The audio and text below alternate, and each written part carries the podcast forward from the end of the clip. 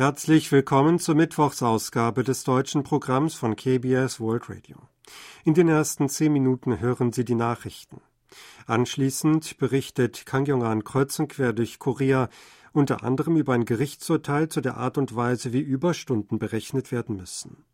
Sie hören außerdem Korea hautnah Toms Korea und den Koreanischkurs. Zum Schluss bringen wir Schritte zur Wiedervereinigung. Gute Unterhaltung und nun die Nachrichten.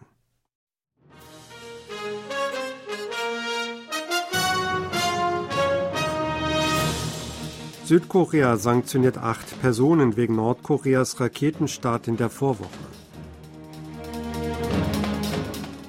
Nordkoreas Arbeiterpartei kommt zu Jahresabschlusstreffen zusammen. Südkorea berät mit Polen über Aufrechterhaltung von Rüstungsverträgen.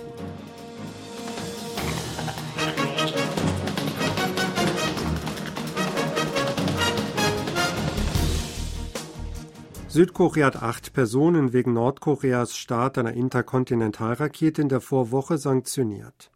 Darunter befindet sich auch Ri Chang-ho, Direktor des Allgemeinen Aufklärungsbüros Nordkoreas wichtigster Auslandsgeheimdienst, teilte das Außenministerium in Seoul am Mittwoch mit.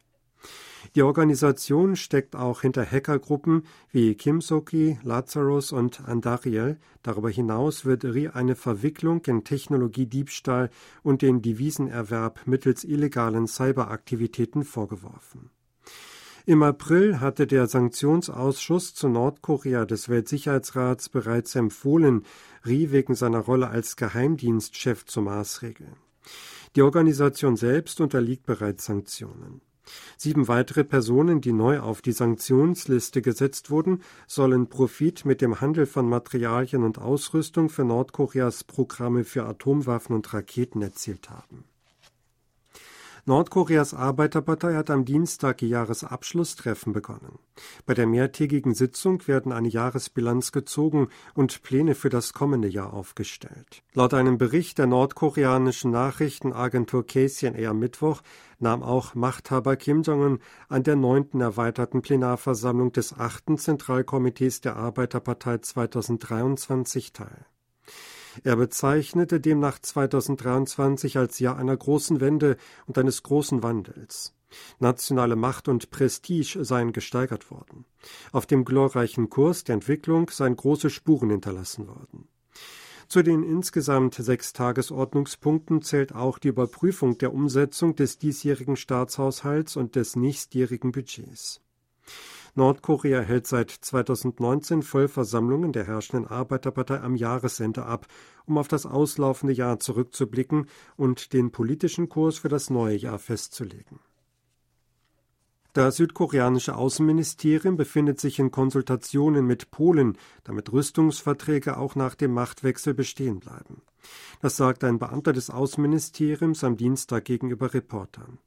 Bislang werde Ministerium nicht davon ausgegangen, dass der Machtwechsel in Polen großen Einfluss auf die bilateralen Waffengeschäfte habe, erklärte er.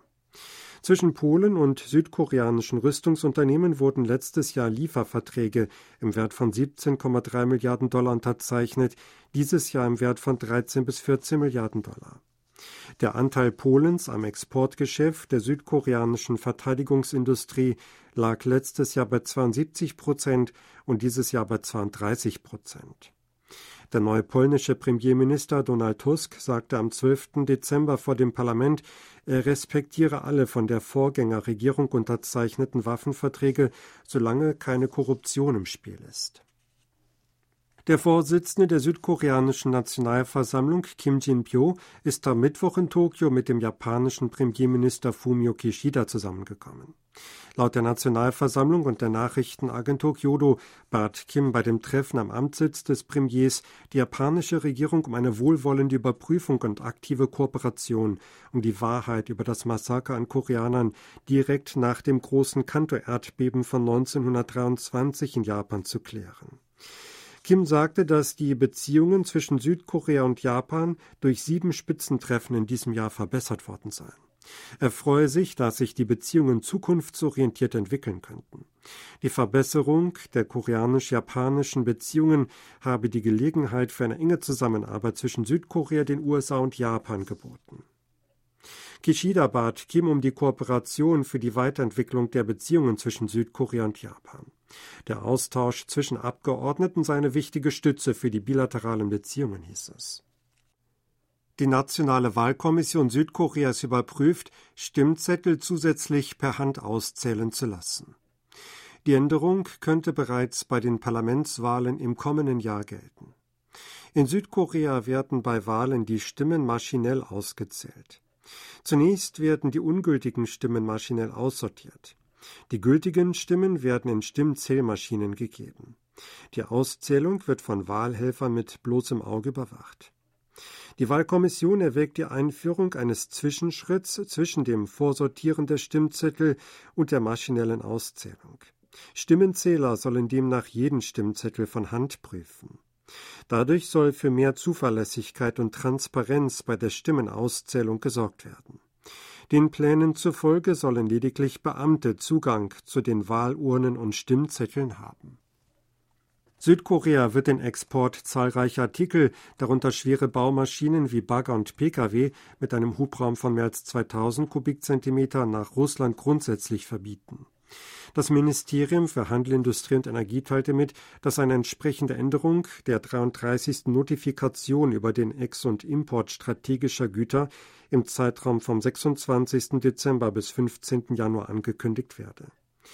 Die Änderung sehe die Aufnahme von 682 Artikeln in die Liste der Güter vor, deren Ausfuhr fallabhängig genehmigt werde.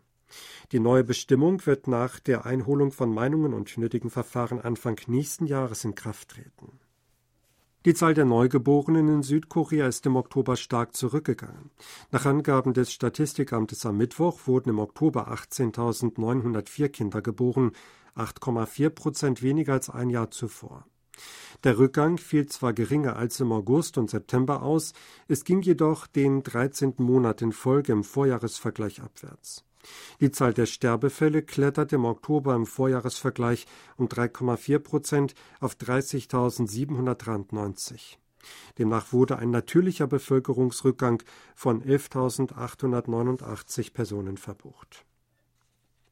Frauen in Südkorea haben im vergangenen Jahr im Durchschnitt 30 Prozent weniger verdient als Männer. In einem am Mittwoch veröffentlichten Informationsbericht der Regierung heißt es, dass Frauen einen Stundenlohn von 18.113 Won erzielten. Das entsprach 70 Prozent dessen, was männliche Kollegen verdienen, die im Schnitt einen Stundenlohn von 25.886 Won hatten.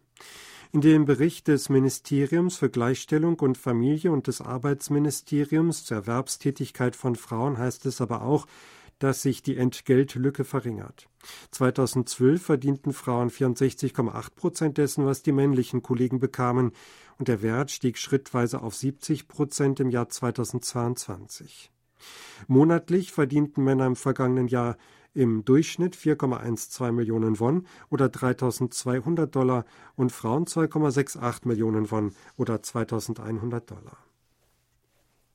Südkorea darf künftig wärmebehandelte Geflügelfleischprodukte in EU-Staaten exportieren. Das südkoreanische Landwirtschaftsministerium und das Ministerium für Lebensmittel und Arzneimittelsicherheit teilten am Mittwoch mit, dass Verhandlungen mit der EU über die Quarantäne- und Hygienevorschriften solcher Ausfuhren abgeschlossen seien. Seoul hatte 1996 mit der EU entsprechende Verhandlungen aufgenommen, die 1998 abgebrochen wurden. Grund war das Fehlen des Gütesiegels HACCP, ein Standard zur Zertifizierung des Sicherheitsmanagements bei Lebensmitteln in Südkorea. Auch häufige Ausbrüche der hochpathogenen Vogelgrippe in Südkorea waren ein Grund für den Abbruch der Verhandlungen. Nach der Einführung des Zertifikats und der Verbesserung des Systems zur Prävention von Vogelgrippeausbrüchen wurden die Verhandlungen ab 2013 fortgesetzt. Letztes Jahr wurden wärmebehandelte koreanische Geflügelfleischprodukte an 28 Länder, darunter die USA und Japan, geliefert. Das Exportvolumen betrug 20,37 Millionen Dollar. Sie hörten aktuelle Meldungen aus Seoul, gesprochen von Sebastian Ratzer.